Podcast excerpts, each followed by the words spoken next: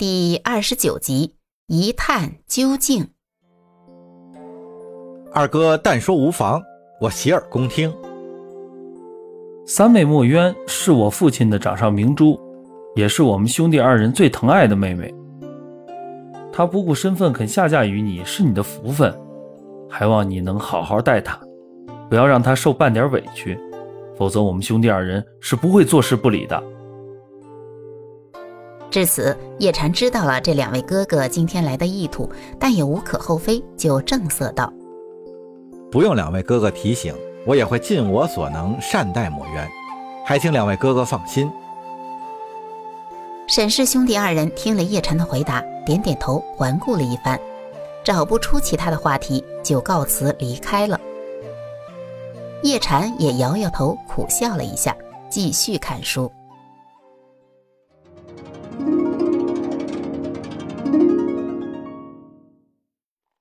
八月十七，二王子赵信和沈世明收拾行装回东京了。沈家人都松了一口气。沈万达对梁氏说：“沈世明这孩子心浮气躁，急于求成，不是好苗头。官场向来讲究按资排辈，他却总想依附权贵，一飞冲天。即使得势，也会惹人嫉妒，招来非议。根基不稳，容易出事儿。”作为嫡长子，如果出了事儿，对沈家是极为不利的。他嘱咐梁氏一定要时时提醒儿子，不可操之过急。送走赵信后，沈万达吩咐管家派人请叶禅明天前来赴宴。墨渊对父亲说，他想亲自去一趟。沈万达答应了，并嘱咐他路上要小心。墨渊带着明禅在离百叶街不远的地方下了车，步行前往叶禅的诊所，手里提着中秋节那天没送出去的月饼和水果。在路人的注目下，墨渊顾不得诊所里有没有看病的人，就进去了。屋里有两个人在等着看病。叶禅见墨渊来了，把他让到里屋，让他稍等，就出来继续给人瞧病。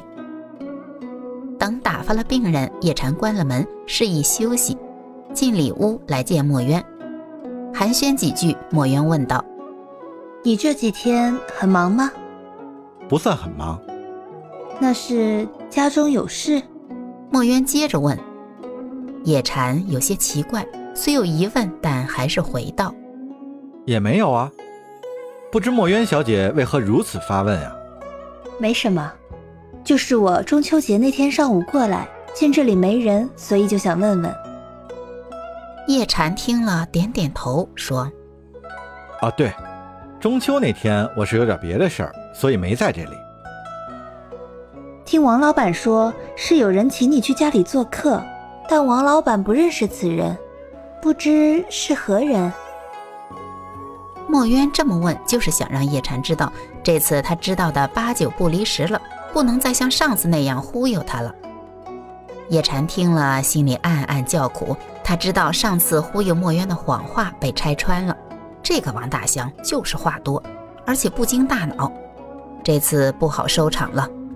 他抱着一丝侥幸说道：“呃，是个故人来请我的。”墨渊见叶禅有点窘迫的样子，还在闪烁其词，心里有意想捉弄他一下，继续问。他为什么要请你吃饭呀？是他的夫人吃了我开的药以后有喜了，他很高兴，所以就非要请我去吃饭。为了不陷于被动，不等墨渊继续发问，叶禅又说：“哎，你今天怎么老问这些无关紧要的问题啊？哦，对了，昨天你的二哥三哥来了，我们聊得很愉快呢。这我知道，你能告诉我一些我不知道的吗？”你那位故人是不是有个女儿叫莹莹？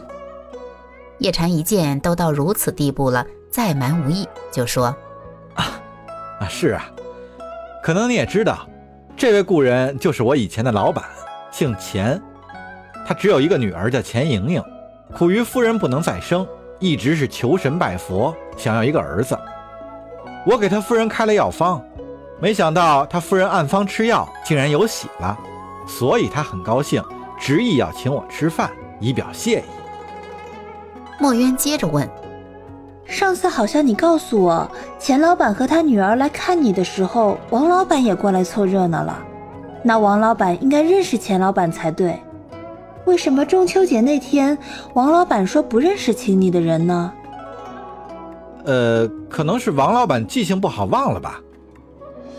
墨渊见叶禅的脸色有些红了，知道该适可而止了。钱老板请客的原因现在知道了，再纠缠下去恐怕会引起叶禅的反感。他不想把今天的见面弄得很尴尬。想到这里，墨渊说：“可能是吧，我只是随口问问。其实今天来主要是请你明天去我家吃饭。”叶禅见墨渊不再追问，也知道他心里已经清楚了，只好心照不宣地说：“啊，其实是我应该去拜访令尊的。你不好奇为什么本来定在中秋节，却又改在明天了吗？这世事本无常，顺其自然就好，有什么好好奇的呀？”墨渊心想：“我身边发生的事，他好像并不关心，可他身边发生的事……”我为什么想要知道的一清二楚呢？想到此处，他的心情有些低落。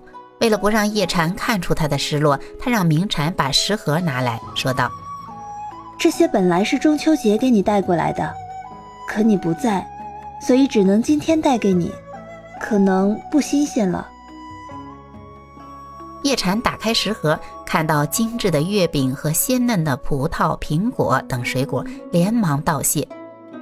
他道完谢，又在旁边的柜子里找出一个雕刻着精美图案的紫檀木盒，递给墨渊，说：“本来是想去府里的时候再送给你，既然你今天来了，就直接送给你吧。”墨渊有些意外。